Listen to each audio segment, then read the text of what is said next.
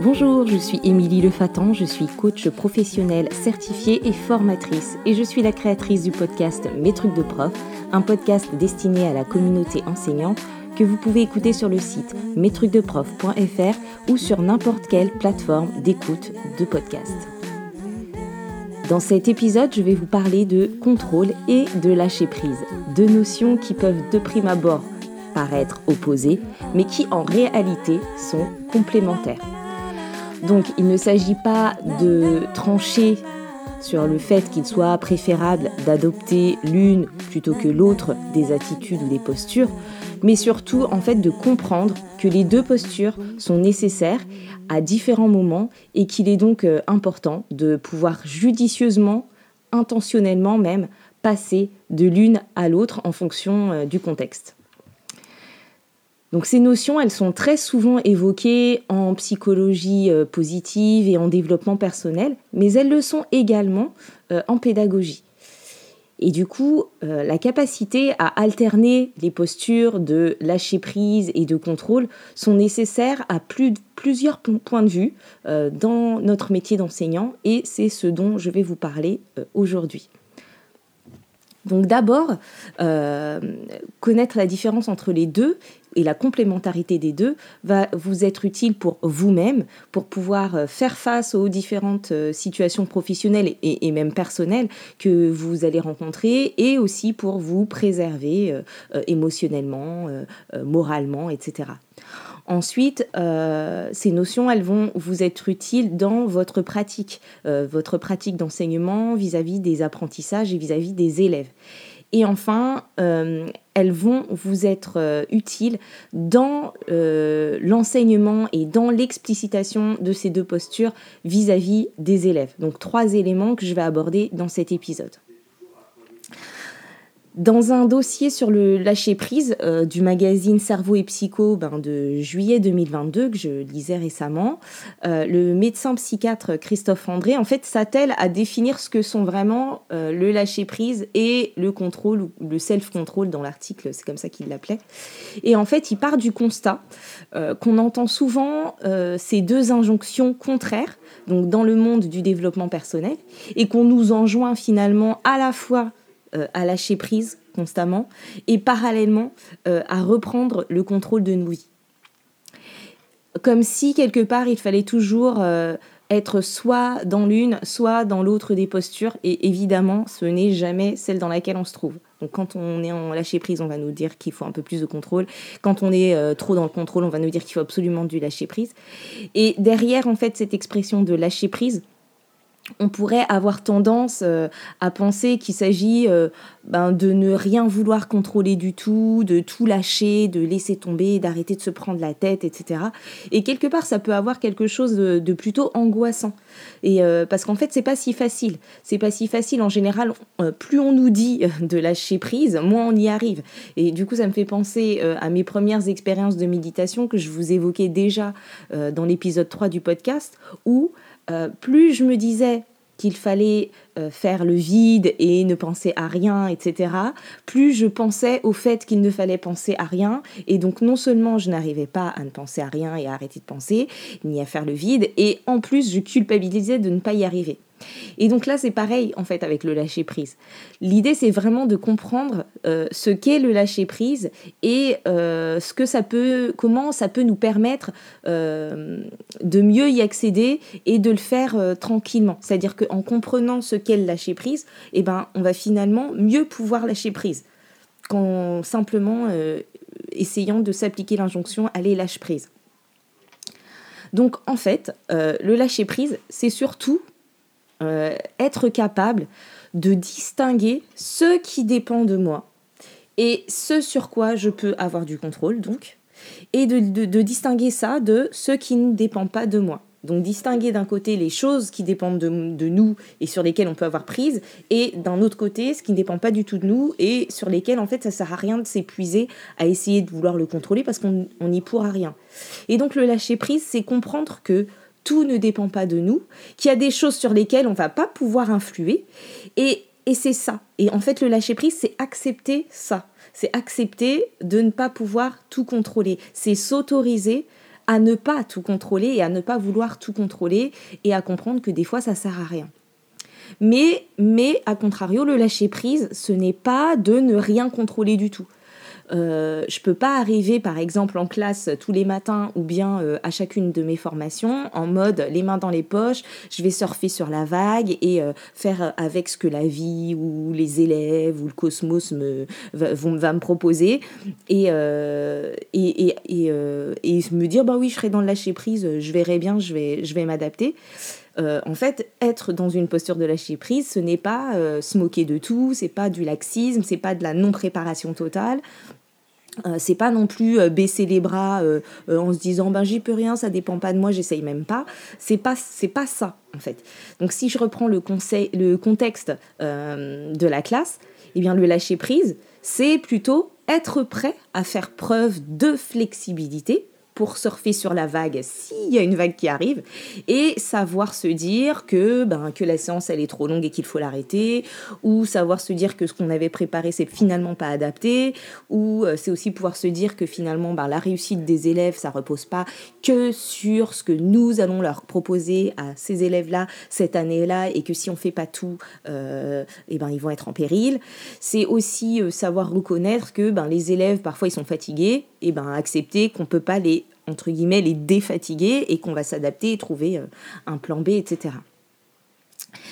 Euh, ça me fait penser d'ailleurs à une de mes coachées qui, euh, qui voulait rendre plus flexible sa pratique et sa classe, enfin, c'était son objectif, et elle me disait qu'elle n'y arrivait, qu'elle n'arrivait pas à lâcher complètement.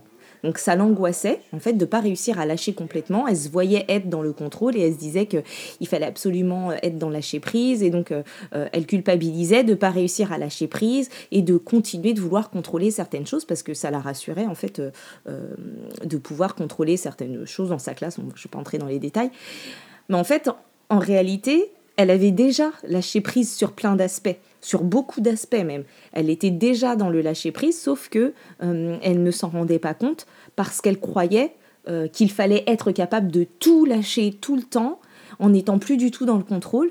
Et donc, euh, du coup, le fait de se dire ça, ça avait une, influence sur ben, sa vision d'elle-même, la vision de, de ce qu'elle réussissait. Et du coup, ça l'empêchait ben, de voir qu'elle était déjà euh, dans une posture de lâcher prise euh, euh, bien suffisante par rapport à l'objectif qu'elle s'était fixé.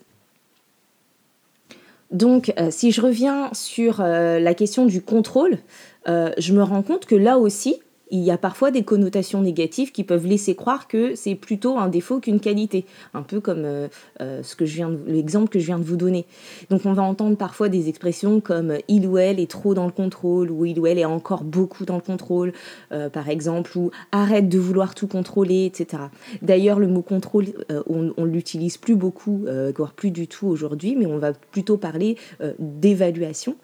Et en fait, c'est vrai que l'excès de contrôle c'est évidemment problématique, mais pourtant, on en a quand même besoin de ce contrôle. On a besoin de garder le contrôle sur les choses. On a besoin euh, euh, d'avoir le contrôle sur euh, des choses et ne pas être complètement dans l'inconnu et le lâcher prise. Et derrière le contrôle, derrière ce mot contrôle, en fait, il y a aussi l'idée de cadrage.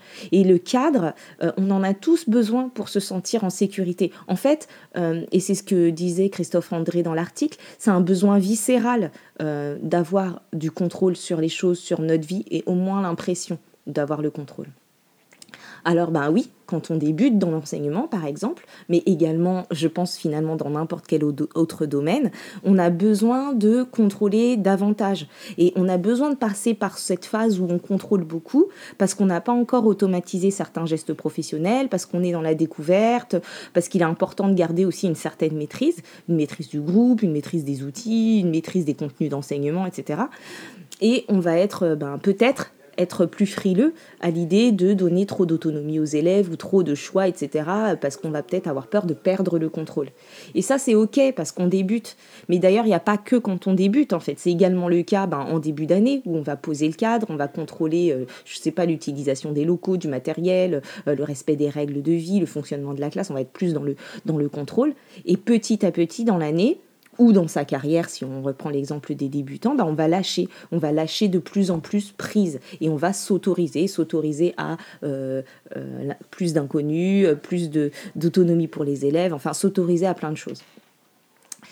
Et donc l'excès nuit en tout, et donc il ne peut pas y avoir du lâcher prise total, ni du lâcher prise d'emblée, et on ne peut pas non plus avoir euh, du contrôle total ni du contrôle tout le temps. Et donc l'idée, c'est qu'on va devoir concilier les deux, parce que finalement, et vous l'aurez compris, ils sont euh, complémentaires. Euh, d'ailleurs, je crois qu'on pourrait même dire qu'ils s'alternent et en même temps qu'ils s'imbriquent.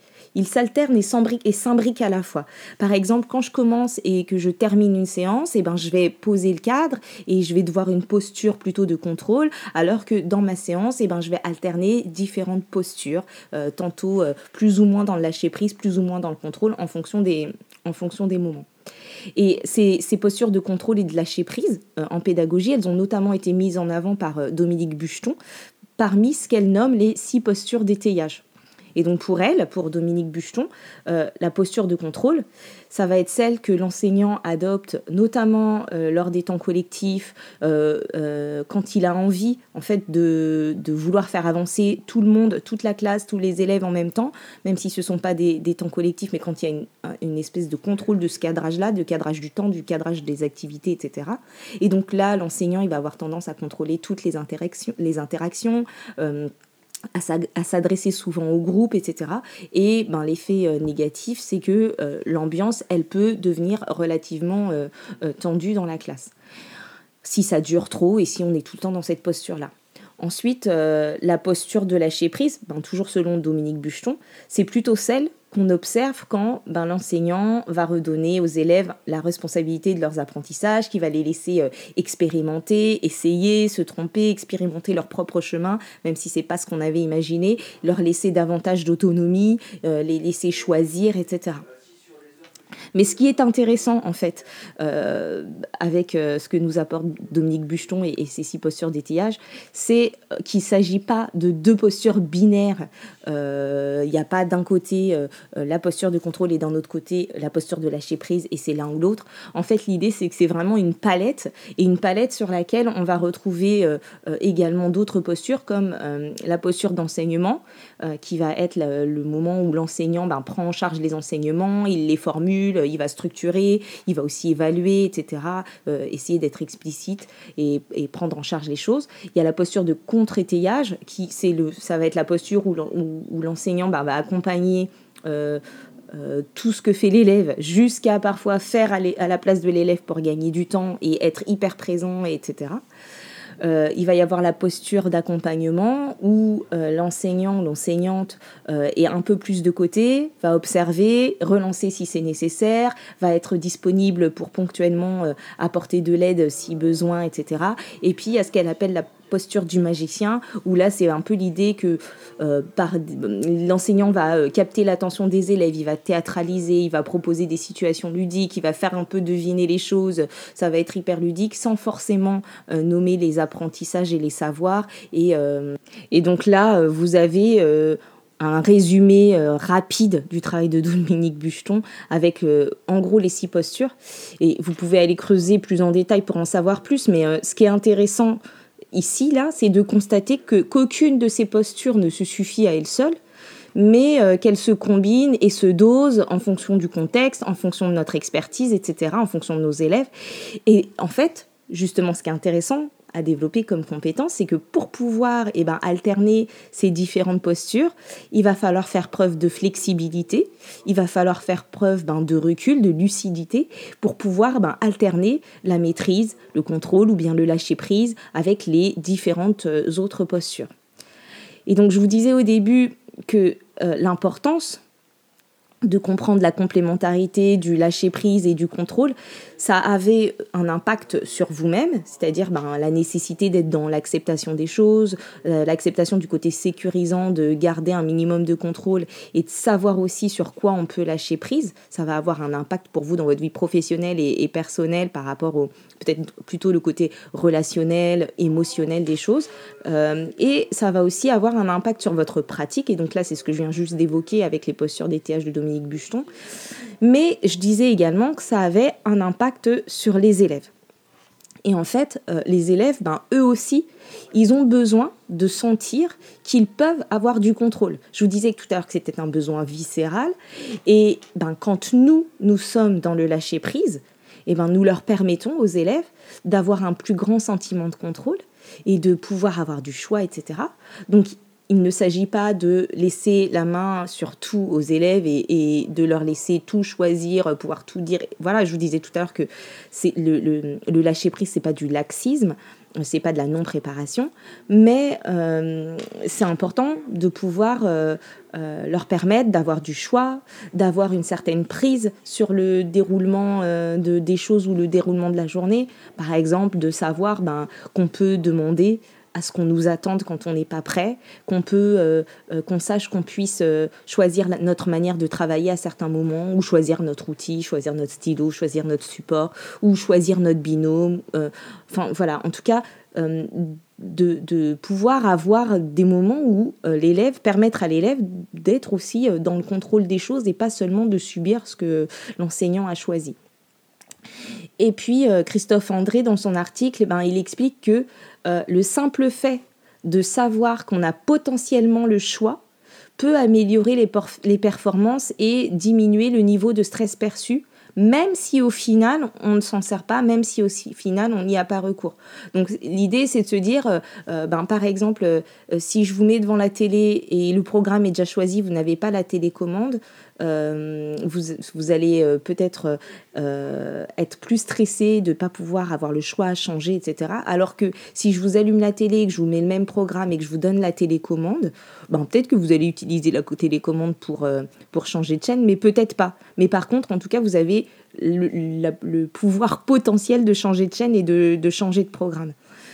Et donc, c'est ce qu'il explique dans cette idée de ben, parfois juste savoir qu'on a, qu'on a une possibilité d'avoir du contrôle, ça suffit.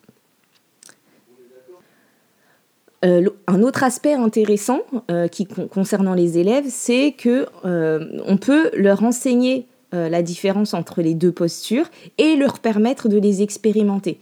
Et il est important, notamment, euh, qu'ils prennent l'autocontrôle, qu'ils apprennent à s'autocontrôler, parce que ça va avoir un impact sur leur capacité d'attention. Et donc, pour travailler cette attention, on peut penser à travailler euh, l'autocontrôle.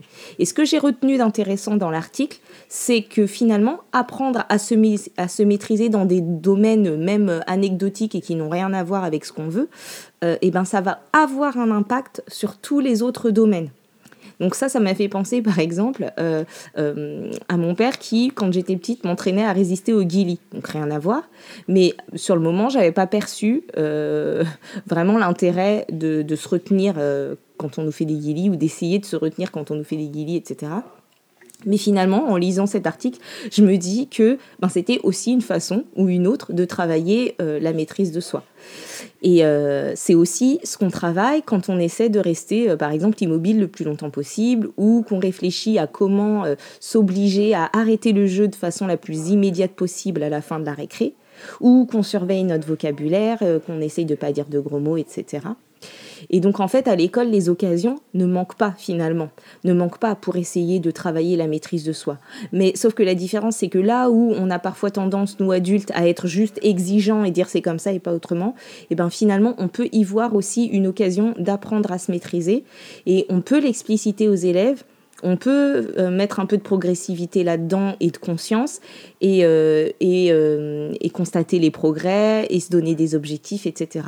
Et avoir conscience que ben, quand on travaille tous ces moments-là où on essaye de se, de se maîtriser, et eh ben, ça va nous aider à être plus attentifs, ça va nous aider à mieux travailler notre autocontrôle, etc.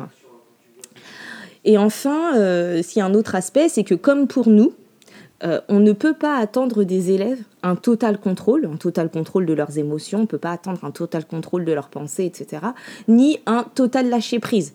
Hein, quand on leur dit par exemple euh, euh, allez laisse tomber on s'en fiche etc bon ils sont pas forcément toujours prêts c'est pas toujours hyper facile de lâcher prise sur tout tout le temps et que rien ne soit grave donc ce que nous pouvons faire c'est que c'est de les accompagner. En fait, nous devons les accompagner dans l'apprentissage en fait de cette flexibilité, dans l'apprentissage de l'acceptation euh, qui leur permettra en fait petit à petit de pouvoir ben, judicieusement comme nous passer du euh, contrôle au lâcher prise.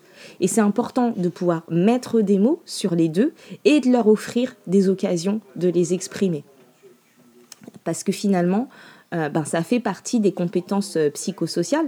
Donc ces compétences dont je vous parlais dans l'épisode 42, euh, qui ne sont pas euh, encore explicitement présentes telles quelles dans les programmes, mais qui sont nécessaires pour pouvoir faire face aux différentes situations de la vie et qui vont avoir un impact euh, sur la réussite des élèves. Donc je vous invite à aller réécouter cet épisode 42 si vous ne l'avez pas encore fait.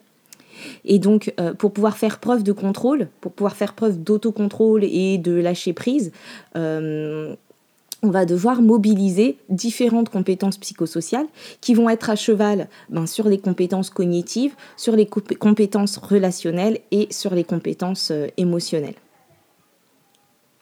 Donc, euh, si je récapitule les grands points de mon propos là aujourd'hui, il y a l'idée que euh, le lâcher prise et le contrôle sont complémentaires et qu'il ne s'agit pas de viser tout l'un ou tout l'autre, mais bien de trouver une alternance adéquate entre les deux qu'avoir le contrôle, euh, eh ben, c'est un besoin viscéral et qu'on n'a pas à en rougir, euh, et qu'il faut aussi permettre aux élèves de pouvoir avoir le contrôle de temps en temps.